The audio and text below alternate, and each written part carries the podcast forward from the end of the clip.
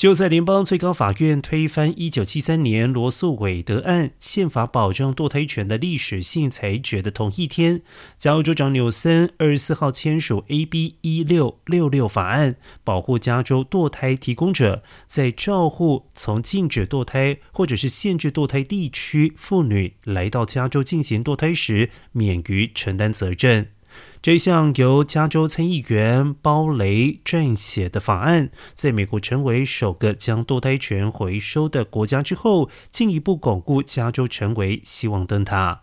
而根据洛杉矶加大生殖健康法律和政策中心研究，估计每年将有八千到一万六千人前往加州接受堕胎护理。而报告称，这其中包括来自反堕胎州多达九千四百人。